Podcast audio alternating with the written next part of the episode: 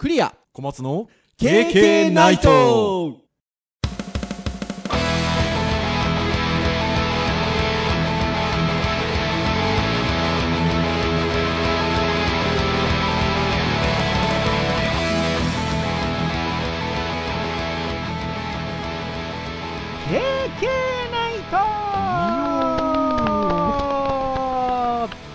はい、ということで、第301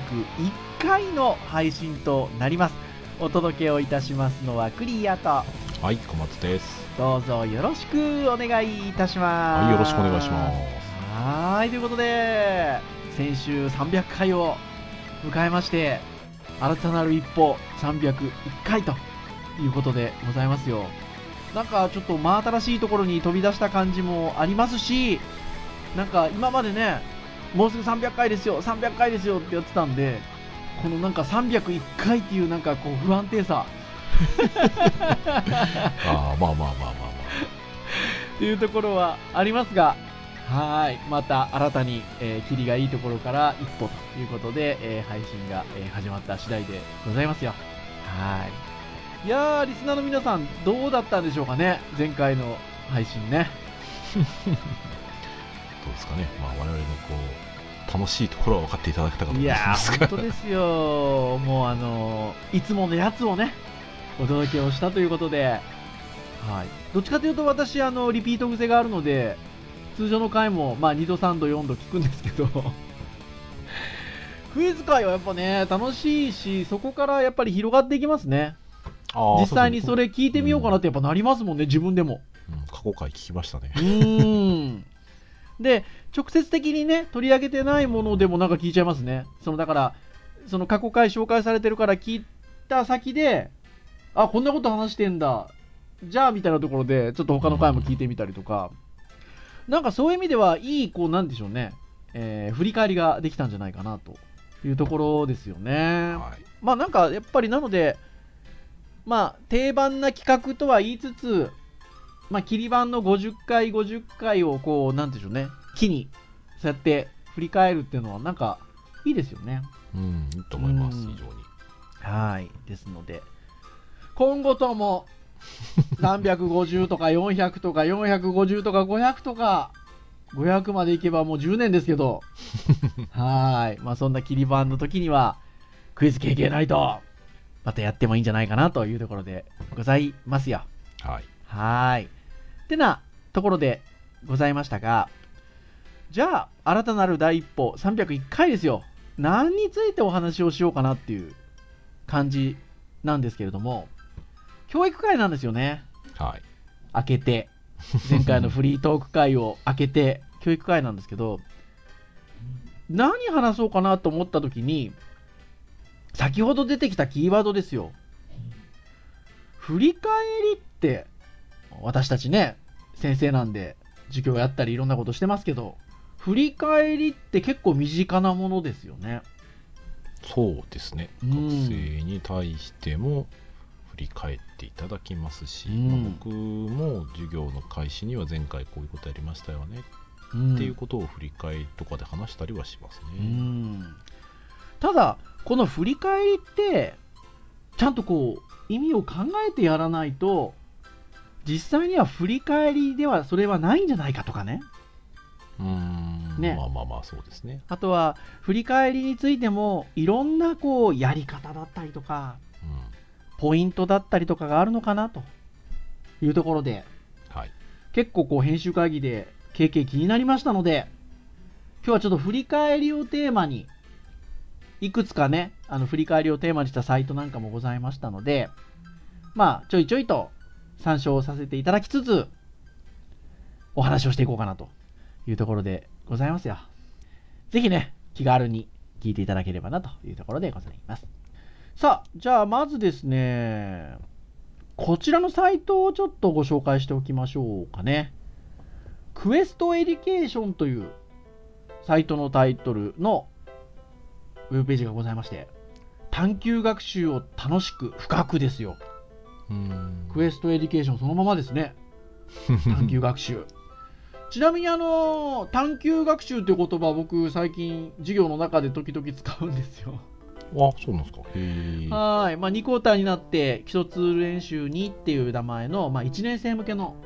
授業をやったりとかあとはウェブデザイン演習っていう2年生以上が履修できる授業とかっていうのをこのあの2学期ですねやってるんですけど探し物をしてもらうんですよ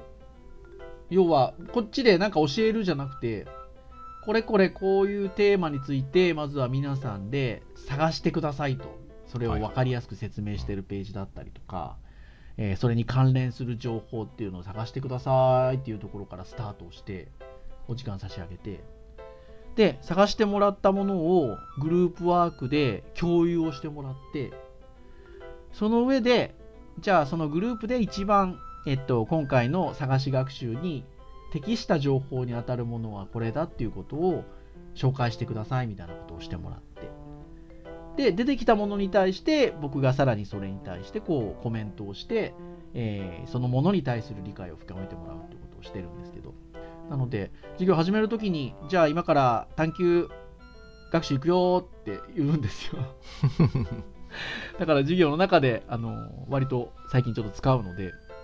この探究学習って言葉をってなんて思ったんですけど。はい、このウェブサイトで、えー良い振り返りとは探究学習で学びにつながる振り返りを行う4つのポイントっていう記事があるんですよね。うん。これ2020年の8月7日ということで1年弱ぐらい前か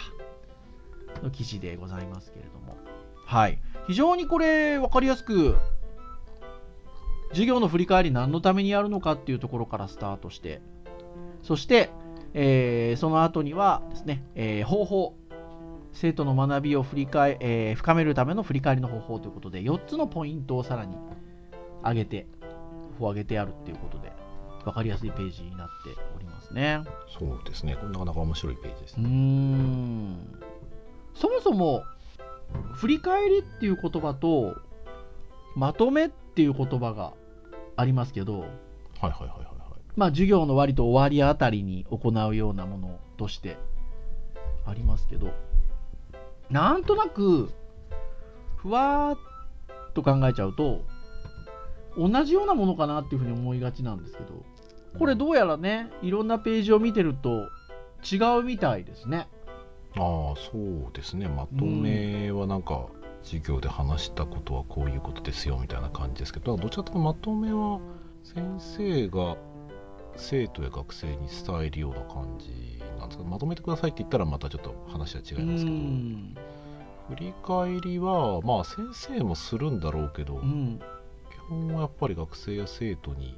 してもらうことでまあ学生や生徒に、まあ、やったことを確認してもらうって感じなんそうですよね。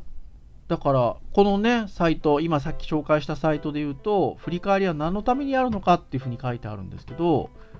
その中の文章でちょっと参照させていただくと、生徒が授業での経験を自分なりに解釈するためのものだと、まあ、このね、記事を書いてる方は考えているっていうことなんですよね。で、まとめっていうと本当に学んだことを分かりやすくコンパクトに、まあ、まとめという言葉の通り言葉にすするということがまとめなのかなと思うんですけど振り返りはそこにやっぱりこの方も書いてある通り自分なりに解釈する要素っていうのがやっぱ入ってくるっていうのが振り返りのポイントなのかなっていうふうに思いますね。そうですね、うん多分そのね教室で複数人数ね生徒もしくは学生に対して先生教えましたと、でうん。それに対して、えーまあ、事実として、まあ、まとめでこういったことが今回学びましたと、うん。まあ、習いましたのかな分かんないけど、ででその時に自分はどうだったのかっていうのは多分その受けた学生やね、えー、と生徒によって様々だと思うんですよ。うん。難しかったとうん。あのまあ多分そんな振り返りだとちょっとまた大雑把になっちゃうと思うんで、うんえー、とそのじ事象に対して授業で受けた、ね、内容に対して自分はこういうふうに感じたと。うん。理解をしました、うん。でただそもそもなんか違うふうに考えていました。うん。とか、今回のを通してうん。あの実はこういったことにつながるんじゃないかとか、うん。なんか単純にその授業で受けた内容をただ事実として受け止めるだけじゃなくって、うん。その事実が自分の考えたこととか思考にこうどうつなげるかとか、まあ、多分そういうことをしましょういやってこと本当そうですよね。まさに小松先生が今おっしゃっていただいたようなことが結局自分の解釈っていうのが入ってきてるのであの重要になるのかなと、まあ、そこが、まあ、まとめって呼ばれるものと振り返りのまずは違いなのかなっていうふうに思うんですよね。で一方でじゃあ自分なりの解釈ってなった時にこれも起こりがちかなと思うんですけどじゃあ振り返りと感想は今度どうかってことですよ。はいはいはい、ねその例えば楽しかったですとかうん。難しかったですとかって、まあ、感想ってあるわけじゃないですか、うん。それって、まあ、自分が感じたことを言葉にしてるっていうことで言えば、まあ、自分なりの解解釈と言えなくもないのかなとは思うんですけどただ解釈っていう言葉のところまでやっぱ言ってないっていうのが感想なのかなっていう気がするんですよね単純にそのまあ聞いたこと言って、ああ、楽しかったとか、難しかったなとかっていうのは、まあ、単なるそれこそ感想であって、そこに対して、まあ、得たもの、授業であれば得たものに対する自分なりの解釈っていうのとはまたこう違ってるじゃないですか。さっき小松先生がお話ししてくださったようなものは、やっぱり感想ではないと思うんですよね。難しいですね多分あの感想の範囲が広い感じがしますね感想がほ包含してる感じがします、ああ、なるほどね。うんだから多分その自分が感じたことやその解釈して何かとつなげることも一つ感想ではあると思うので、うん。感想を述べてくださいって言ったら、うん、広い意味でただただ感じたことを言う子もいればそう。あの自分がその習ったことと解釈をしてこういうふうに思いましたとかこういうふうに理解しましたとかねいや、本当そうですね。だからさっき紹介したサイトにも、授業が終わった後に、すごく学びがあった。良い時間を過ごせた。これなんかありがちじゃないですか？例えばうちのあ授業アンケートとかみたいなもので。ああなんかそうですね ねでも、ここに書いてあるんですけど、すごく学びがあった。良い時間を過ごせた。じゃあ、具体的にどんな学びがあったのか。うんどんな発見があったのかっていうのが語られていないことはありませんかっていうことで。まあ、そこがやっぱり振り返りっていうところの一つポイントなのかなっていう感じがするんですよね。そうですね。なので、うん。まとめでもない。単なる感想でもない。その時間で得たことに対してその経験を自分なりにどう解釈できたのか、まあ、そこがあの振り返りって呼ばれるところの非常にポイントになってくるのかななんていうふうに思ったりしますね。うん。なんかあれなんですかね。あの僕イメージとして振り返りってそうん。の授業の最後になんかこうちょちょっと感想書いてもらうのに近い感じがいつもあって、はい、まあ、ちょっとここれ読むまでは割とそういうイメージがあって、うん、でアクティブラーニングってねそのなんだろうな。あの主体的ではいはいはい。対話的なそうね、うん。内容じゃないですか、うん。で対話じゃないじゃないですか。まあ対話は対話なんですけどその、わゆる間接的な対話で、うん。主体的に非常になりにくいものとしてうん。捉えやすい状況になってないかなって感じですね、つまり形骸化してるというか、はい。振り返ってください。なんか言われたからやる、うん。でもそれが一体何のためにやっていてどんな効果があってっていうのかがなんかこれを読んでいてああ分かってなかったかもとか僕もそれを伝えずうにん学生にその振り返りをさせていたかもっていうのはちょっとありますよね。本当にそうなんですよ。いや、僕もだからやっぱりそうで、なんかね、ともすれば、授業アンケートみたいなものって、まあ、いわゆる振り返りをしてもらうすごくいい機会なんですけど、ただ、そこに対して僕も、もう、例えば授業で感じた感想でもいいからっていうような言い方をしてしまってたかもしれないんですよね。うんうん、でもそれって今のような話で言うと本当に振り返りですかっていうねところなのかなっていうふうに思うんですよね。そうですね。僕も授業でいつもその言ってるのは授業の改善に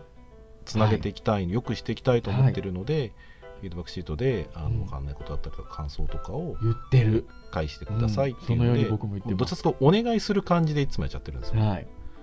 だけどこれを読んでると、うん。うちのそのフィードバックシートみたいなね、うん。あの仕組みがうちの大学にはありますけど、うん、でそれは結局なんか出席と紐づいているっていうのもあったがよりなんかそれが色濃く出ちゃってるのか 何のためにフィードバックシート書いてるかって言ったらなんか学生本人のたためでおそらく最初は作ってたと思うんですよ、はい。なんだけど授業はたくさんあるしあのその、ね、なぜそれをやるかっていう意味が語られなければ、まあ、学生からしてみたら多くの学生は多分その機械的にうん。授業で感じたことをただ書くだけ、うんうん、当たり障りのないことを書く子が割と感想をただ書く子の方がやっぱ多いのは事実かもしれないいやー、ほんとそうなんですよね。だから、まあ、そこをね、振り返りという形ですごくこう、先々に良いものとしてね、なるように、まあ、必要があるのかなというところなんですけど、じゃあそうなった時に、どんな方法があるのか、まあ、どういうことを気をつけてどんな方法があるのかなみたいなことも、このページには言及がございまして、4つのポイントを紹介してくださっています。はいはい、でそもそもその4つのポイントに入るところで、やっぱりこのように書いてあるんですよ。この方はもともと教員時代で、今されてないんですかね、うん教員時代に毎日振り返り活動を行っておりましたがっていう文言があるので、方もしれませんが、単なる儀式となってしまい、なんかね、さっき話してるの話ですよ。生徒のコメントも楽しかった、次に生かしたいと思いましたと曖昧な様子で学びを深める振り返りができていなかったこともありましたと。で、要因は何なのかということでまず挙げてあるのが、そもそも時間が足りていない。なぜ振り返るのかの目的意識を持っていない。これさっきの話。うんですよねで、振り返る観点を持っていない。はいはいはいはいこれもね、ううんん、そして、これも大事かなと思うんです。評価されるのではないかとの恐れもあるんじゃない。というところで、このじゃあ要因に対してどうしていくことでより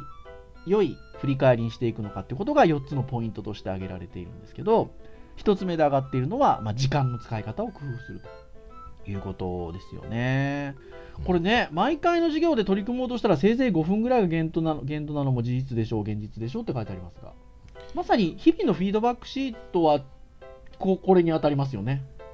うん。まあ、もちろん、ねがあのー学生さんによってねあの3日間ぐらい期限はあるのであの本学のフィードバックシートと呼ばれる、まあ、授業アンケートっていうんでしょうか振り返りシートっていうんでしょうか。はい。は3日間切ってあるんですけど、まあ、大体皆さんね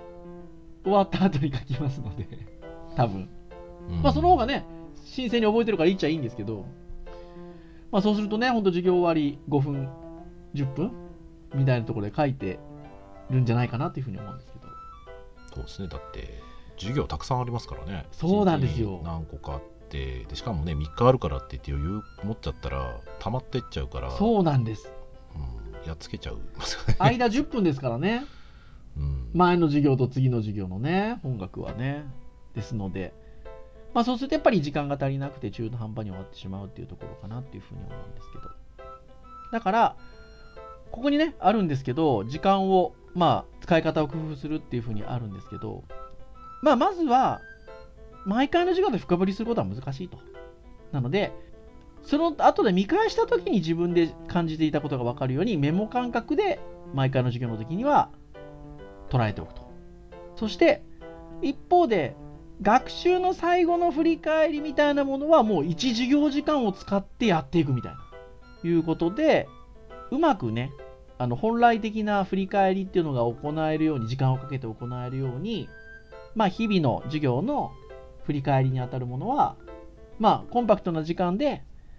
それをちょっとこう残しておくようなイメージっていうんですかね。最後に大きな振り返りをやるために残しておくようなイメージでいくといいですよっていうようなことが書かれてるのかなっていうふうに思うんですけど。これは一つ、まあやり方かなというふうに思いますね。時間の工夫っていうか。そうですね、うん多分これはこれでメリットとしては多分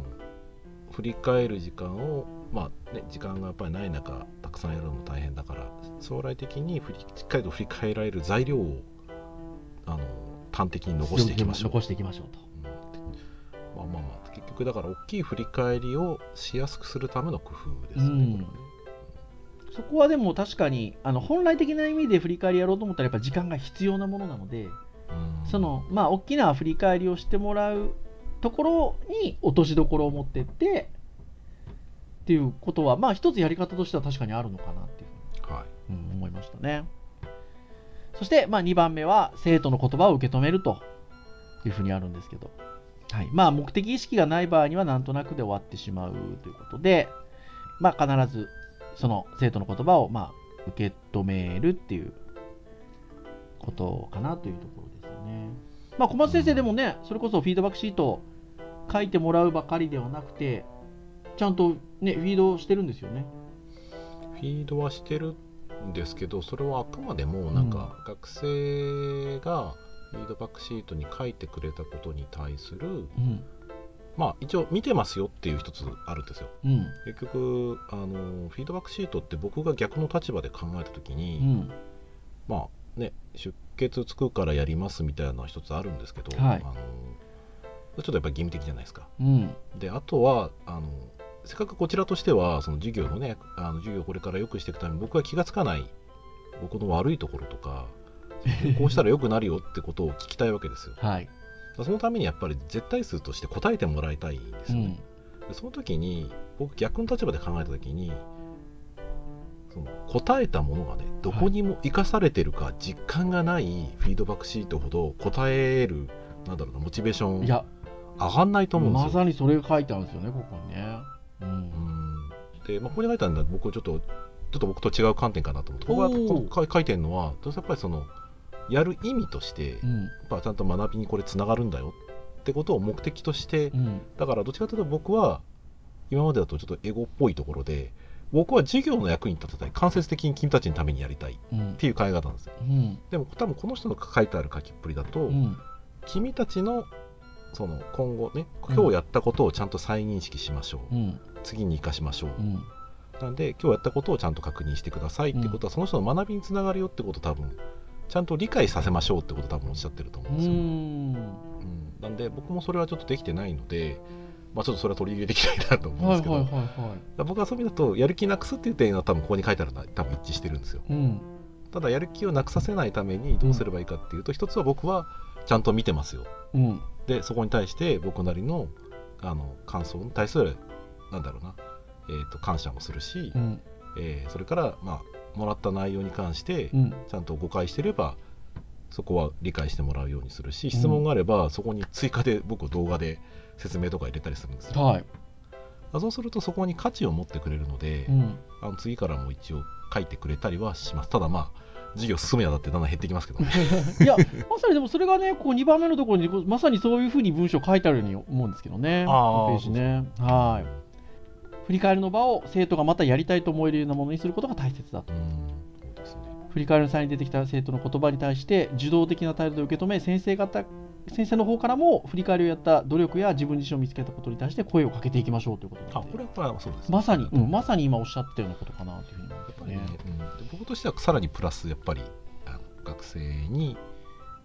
やっぱり自分のことでやっぱり振り返ってほしい。授業の感想というよりかは、自分がその授業を聞いてこれはもう知ってただったりとかこれはもうあのちょっとだいぶ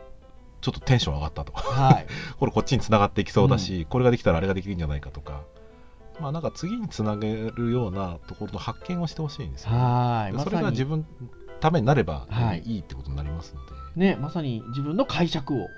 うん。言葉にしてほしいっていう、まあ、振り返り、はい、ということですね。そして今いい言葉出てきた気がするんですけど、次につながるっていう言葉が今小松先生から出てきた。はい。これってやっぱりなんか振り返りの重要なキーワードかなっていうふうに思ったりもします。あとはね、3番目に関しては生徒たちに問いかけるっていうことで、まあ振り返ってみようというだけではどうしたらいいかわからない生徒が出てくるので、まあ先生からさらにまあ問いかけをするっていうね。あとは観点を決めて振り返る。ここぐらいがやっぱ僕らとしてはやっていけるとさらにいいのかなっていう気がしますね。そうですね、うんあの大学とかになるとねあの先生ともしかしたらその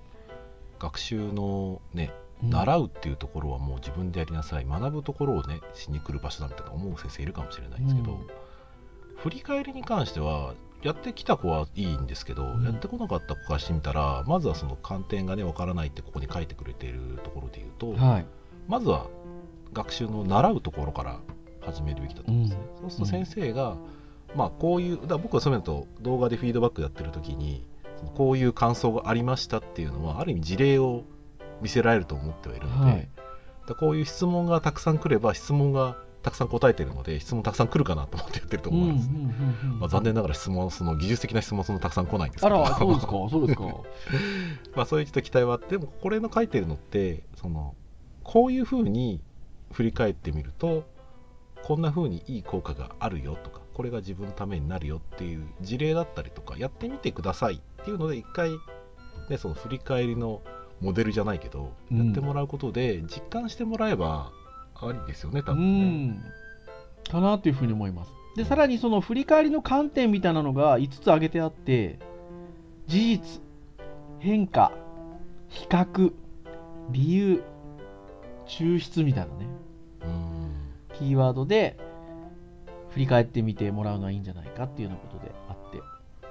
からこういうのも知っておくだけでだいぶ違うなっていう感じがしますね。そうですね。僕はこれ今自分でできるなって思うんですけど、うん。自分の学生時代できたかっていうとああね。自信ないんで多分社会人で身についてきた力なんだろうなと思うんですけど、うん。そうなんですか。でそれがやっぱり今まさに小松先生おっしゃったようなことかなと思うんですけどこれをだから僕らが問いかけないと多分ダメなんですよね。まだ学生自身がそれを見出せないので、うん、まさに生徒たちに問いかけるっていうこの3番目のポイントはそういうところかなっていうふうに思いますね。そしてこの4番目が僕は非常にまあ大、まあ、当たり前のことではあるんですけどすごく大事だなと思っていて、まあ、安心安全な場を作るっていうことで、まあ、ここに書いたことが評価されると感じると生徒はどうしても良いことを書かなくてはいけないのではないかっていうふうに思われる、うん思いますと。減点されてしまうかもしれない。こう書けばよく評価してもらえるんではないかということを推察しじっくり内省する契機になり得ない。つまりはまあ自分の解釈っていうものがそこに出づらいということでまあ振り返りってそういうことなので、それが損なわれるっていうことかなっていうふうに思うんですけど。特に先ほどからね本学のっていう意味で言うとまあフィードバックシートっていう振り返り用のシートがあるんだけどって話を授業アンケートあるんだけどって話してるんですけどそれなんかはねこの意識強いかもしれないですよね。うん。学生の皆さんね。そうですなんか僕大学の先生やり始めの頃のフィードバックシートは割となんだろうなあの悪口じゃないんだけど 激しいなんかこう感想があったりしたことは昔ありましたけど最近では確かにそのなんだろうなフィードバックシートで批判をされるってことが やっぱなくなりましたよね。でそこはまあ僕の授業がうまければいいんですけどそこまでは僕言ってないと思ってるああそうですか。うん、なんでそう考えるとやっぱり何かしらその授業で評価されるんではないかっていうバイアスがかかってる気はしますね。うん。いいことを書こうだったり。いや本当そうですよね。だからまあ振り返りを行うときは何を書いても問題ないこと。評価には一切つながらないことを明示的に伝えることが欠かせないでしょうということでありますがああでもはっきりやっぱそういうふうに言ってあげた方がいいのかもしれない、まあ、多分ねそこは言ってあげた方が僕2つの意味でいいと思っていて、うん。まあ、1つはその授業の評価を恐れるためうにん。思ってることを書かないっていうことうん。がやっぱり妨げになるのかなっていうのが1つ。でもう1つはその自分がその書いている振り返りがなんか恥ずかしいもの。うん慣れてないしまとまってないし箇条書きだしみたいなうん。その自分の中であるその振り返りとはこういうものだみたいなね。だから自分はそれがうまく書けないからなんとなくその収まりのいいというかはい。あのちょっと評価、まあ、自分的にはこう綺麗に書くようなことでやってしまってないかっていうところでそれがねその、ま、学びにつながって学びとかねその記憶の定着とかそのつながってくれればもちろんいいんですけど、まあ、結果的にその自分自身で自分のその振り返って今日分かったことだったり今日何か理解したことで今後つながっていく何かっていうものをその振り返れずにそのまま記憶から消えていくみたいなね、うん。ことをやっぱり避けてほしいので、それが、うん、そういう意味だとこういうバイアスを取り除いてあげるっていう意味では、しっかりと言ってあげた方がいい気はしますね。いやそうですよね。なのでまあそこが一つ重要かなっていうところですよ。はい。書いてありますね。模範回答。探しをもたらします。あそうそう。いやね本当そうなってしまいますよね。もちろんねだからといってまあ過度なこうなんていうんですかクレームめいたものっていうのも先ほどから小松先生がちょっとかキーワードとして出していただいている次につながる感じにならないとまたねそれはそれでねうすそれはそれであれなので、まあ、そこがバランスも重要なのかなっていうふうには思うんですけど。んまあどうしても教える側と教わる側っていうところで言うとね教える側の方が強いので、ねそううですね。ん、なので、まあ、評価をされるっていうこうあのところがねちょっと色濃くなっちゃうのかなっていうところで、はい。まあ、なのでそこはやっぱりこちら側から明示的に伝えるっていうことがまあ大事なのかなっていうところですよね。でまあその伝わるだけではなくてそのさっきあったようなね問いかけをするとかあるわけじゃないですか。あの生徒たちに問いかけるとかこと言葉を受け止める受け手側のあの学生さん、まあ、僕らで言えば学生さん大学生学生さんの言葉を受け止めるその過程でもね安心安全だよっていうことが伝えられるといいですよね。そうですねうん、ページちょっと面白いのでちょっとリンクとかもね貼っておきますので、うん。皆さん。中身は僕ら全部は喋ってない。あ全然喋ってないんで、いや、全然喋ってないし、その中身、その内容内容に、またあのそれを詳しく説明しているサイトのリンクがあったりするんですよ。はい。うん、なので、安心安全な場所の作り方みたいな記事にまたリンクがあったりするので、うん。まあ、ぜひぜひね、うん。はい、ご覧いただければなと思うんですが、まあ、今日このテーマの最後に、先ほどから小松先生が少しこう言葉として出している、次につながるっていうキーワードがありまして、そこがやっぱり振り返りでは大事なのかなと思うんですよね。はいで、こういった振り返りの記事をいくつか参照させていただくと、ちょこちょこっとね、ある方の言葉がね、出てくるんですよ。あ、このサイトにもある。あ、このサイトにもある。で、その言葉っていうのが、まあ、いくつかね、あるんですけど、キャッチーなところで言うと、振り返り、未来の自分へのアドバイスっていう言葉がありまして。はいはいはいはいはい。これ、いいですよね。うんそうですねやっぱ僕いくつか見ていく中ではああ振り返りを端的に伝えるのってこういうことだなってその過去の自分を振り返り未来の自分にアドバイスすることあなかなかいいことだないい言葉ですよね。だから、次につながるってまさにそのことで、やっぱり振り返りっていうのはそれがあるもの。うん。そして、まあね、わかりやすくする言うならば、未来の自分にアドバイスするような気持ちで喋れば、それが振り返りになりますよってことですよ。そうですねね、うん、いや、本当に分かりやすいなっていうふうに思います。そして、その言葉に導かれるところ、いろんな言葉がまたあるんですけど、誰が走ってるのかっていうと、トーマス・エジソンさんですよ。まあねさっきのことはトーマス・イさん言ったかどうかわかんないあ、ですけどさっきの言葉はね、どうかなっていうところなんですけど、でもね、あの今からね、トーマス・エジソンさんが言った言葉っていうのはいくつか出すんですけど、はいそこに紐づいてこの言葉がやっぱ出てくるんですよね。あそうですね未来の自分へのアドバイスっていうのがやっぱどこのページだったりとか振り返りのページでも出てくるので、うん。うん、なので非常に親和性の高い言葉なのかなっていうふうに思うんですけど。じゃあエディソンさんこの未来の自分へのアドバイス的な観点でどんな名言を残しているのかっていうと私は今までに一度も失敗したことがないと。電球が光らないという発見を今まで2万回したと。うまいですね。うまいですね。でもう一つある。それそれは失敗じゃなくてそうそうその方法ではうまくいかないことが分かったんだから成功なんだよとはいはいはいはい。うことですよ。いいやーこれやっぱちょっと僕も使うかな。ねえ。これは僕あのプログラムとかを教えていくときにやっぱりその、なんだろうな成果が出てない時ほど苦しい時がないって話をいつもしてて、いや、ほんとそう。クリエイティブ、そうですよね。うん。うん。だ。からデバッグとかねそのエラーとかを見つけたらそれを回避するためにその修正するための行為そのものは生産性はないんだけど確実に成長してるんだよってこと言うんだけど、はいなかなか響かないんですよねいや、本当に。だからそれだとエジソンさんのちょっとこう 言い回しをちょっと使わせてもらえばもしかしたら聞いてくれるかもしれないですねいや、本当にそうですよね。だから、人は自分が達成したい目標やなりたい姿があって、そこに早く近づきたいと思うからこそ悩んだり苦しんだりしてるんだと思いますということです。うんはい。で、まあ、挑戦をするときにうまくいかない、失敗ばっかり繰り返した経験は誰にでもあるけれども、失敗したと諦めてしまうと失敗は失敗のままであると。しかし、自分自身を振り返って、次の一手を決めて行動すれば成功するための糸口となり未来につながると。まさにこれですよ。なるほどじゃあ、うんその時何か失敗したなと思ったのはその時の失敗であって、うん。ね、失敗は成功の母じゃないですけど、うん。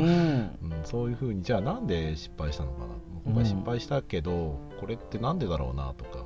じゃあ次に失敗しないためにどうすりゃいいんだろうなとか、うん。まあ、まさにその、ね、プログラムコード書いてる時もうん同じ失敗を繰り返さないためにどうすればいいかって、その事実知ってるからやらないことになるので先回りしてできる話なので、うんそこにうまくつながるといいんだないや、本当そうですよね。なので、まあね、あのちょっと今、このエジソンさんの、あの言葉を絡めた未来への自分、未来の自分へのアドバイスっていう振り返りに関してのお話は、えーあんな話、こんな話、今週今週の朝礼っていうね、ウェブサイトをちょっと参照させていただいてるんですけど、やっぱり振り返りとしては、目標に対してその結果がどうだったか、今回頑張られた頑張れたことは何か、今回の反省と改善できることは何か。次の目標に対して新しい行動とその計画はっていうようなことが振り返りですよっていうふうに書かれております。いやーいいことなんだけどこれなかなか、うん、学生実感してくれなさそう。は難しい。でもね今ここを見ててちょっと僕あることを思い出したんですけどはい。今日この収録をしてる日にはい。私あの3年ぐらい前から小中学生向けのプログラミング教室の講師やってるんですけどはいはいはい。あの今日ね課題制作、まあ、かあの作品制作の発表会だったんですよ。はいはいはいはい今日。で3分間ぐらいで作ったものをね発表してねっていう感じですよ。まあプレゼンっていうほどのことではございませんよ。小中学生向けのプログラミングスクールですから。はい。ただしその発表じゃあ作ったものね。ウェブのプログラミング使ってブラウザで動くゲームっていうのを作ってもらうっていうのがあの作品課題なんですけど。どういうことを発表してもらいたいかっていうことをスライドにまとめて発表してもらってるんですけどはい。そこに書いてるのがどんなゲームを作ったか。特によくできたところ頑張れたところをどこですかもっとこうできたかもしれないな。時間があったらこれもできたかもしれないな。そんなこともあればお話をしてくださいっていうふうに言ってるんです。はいはいはい。でこう見ると結構振り返り的なことで言えば的を置いてるなって思いました。うーん。なるほどうどう作ったのか良かったところ頑張れたところは、えーうまくいかなかったところ時間があればできたところはっていうのはまさにここに書いてあるものに割と当てはまってるなと思って、うんうんあ良かったななんて今ちょっと思って見ておりました。で僕なんかはプレゼンするときにそのネガティブなことを言うなっていう言い方をよくして。うん。でしかもその言うときにどうしてもそのねあの本当はこうしたかったんですけどっていうのも言わないでくれ、はい。言い方言い方だけ変えてくれっていうはい。話をして、クリア先生おっしゃったようなそのねえっ、と改善するにはどうすればいいか、はい。あと追加でやるにはどうすればいいかっていうのを言い方を変えていってくださいって言ってて、まあそれはどっちかっていうと僕作品を殺さないための手段として言ってましたけど、うん。まあ、そういう意味で言うと振り返りっていう観点で言うとやっぱ次につなげるために整理させてる意味で言うと、まあ、こういう言い方は違う効果というか僕が想定したよりも違う効果としていいなと思いましたありますよね。あの僕、大学生だったりとか、もしくはデジタルハリウッド社会人向けのスクールありますので、そこではもうずーっと言ってますよ、その ネガティブなことを言うのは。そこはね、そうなんですよね。うん、そこはそうで、ただこう、振り返り的な視点みたいなところで立つと、ね、うまく伝えてあげれば、非常にいいんじゃなかろうかなっていうのを、ここ見てて今ちょっと思いましたね。うんうん、だからうん。あれかもしれないですね、プレゼンテーションって一種そのできてるものだけをうまく発表する場所としてのプレゼンテーションもあると思うんですけど、うん。まあ、学習の場でおいてのプレゼンテーションももしかしたら発表してもらうのって成果プラスその振り返り未来につなげるためのその自分へのアドバイスを含めたうん。あのことをねやっぱりしてもらうのが学習、まあ、な学びの場所としてはいいのかもしれないですね。ででその振り返りとは過去の自分を振り返って未来の自分にアドバイスをすることだからあのこれを伝えてあげれば変わってくるかもしれないですよね。そうですね。そのうまくいかなかったところっていうのをそのどちらかというとこう自虐的にネガティブに伝えるのはやっぱ良くないじゃないですか。僕らずっと昔から言ってる、まあ、まあ、大体大体照れか照れ隠しそう照れ隠しだから そうなんですけどあのここでやってもらいたいのって未来の自分へのアドバイスっていう意識を持って喋ってねだったらひょっとしたらそのネガティブに感じていることも未来の自分に対してのアドバイスって意識で喋ってもらえば結構ね反省点改善点として素直に聞けるような言い方をしてもらえるかもしれないですよね。うんうん期待できますねうん、期待できますよね。だからやっぱり、この振り返りっていうのは未来の自分へのアドバイスって言葉がやっぱ聞いてくるわけですよ。うんうん、とてもいい言葉だなっていうふうに思いますね。はい。ということで、なんだか今日の話の締めは、名言シリーズみたいな久しぶりの 感じのそうですね締めになりましたが、はい。まとめでもない、感想でもない、振り返り、ね、えーこれちょっと意識をしていきたいですし、まあ私たちができることも、こう、伝え手側としてできることもたくさんありますし、そして、これですよね、未来の自分へのアドバイスっていう意識を持っていくと、すごくあのいいものになっていくのかなっていうふうに思いますので、はいぜひ皆さん、そんなような心持ちで、振り返りを日々ね、やっていただければというところでございます。はいはい。では、時間もいいところなので、以上といたしましょうかね。KK ナイトは毎週木曜日に配信をいたしております。公式サイトアクセスをしていただけますと、ね、えープレイヤーがサイト上にございますので、直接聞いていただけます。ただし、Apple Podcast 等々の購読登録サービスで登録をしていただけますと、配信されるや否や、使用されている端末にヒューッとダウンロードされますので、お好きなタイミングで聞いていただくことができますと。いうことではいまあ、301回ということで、様々なテーマでお話をしておりますので、興味のあるものからながら聞きをしていただけますと、経験とっても喜びますということでございますので、ぜひ、気軽に聞いてください。はい。それでは以上といたしましょうかね。本日お届けをいたしましたのはクリアと、はい小松でしたそれでは次回302回の配信でお会いいたしましょう。皆さん、さようなら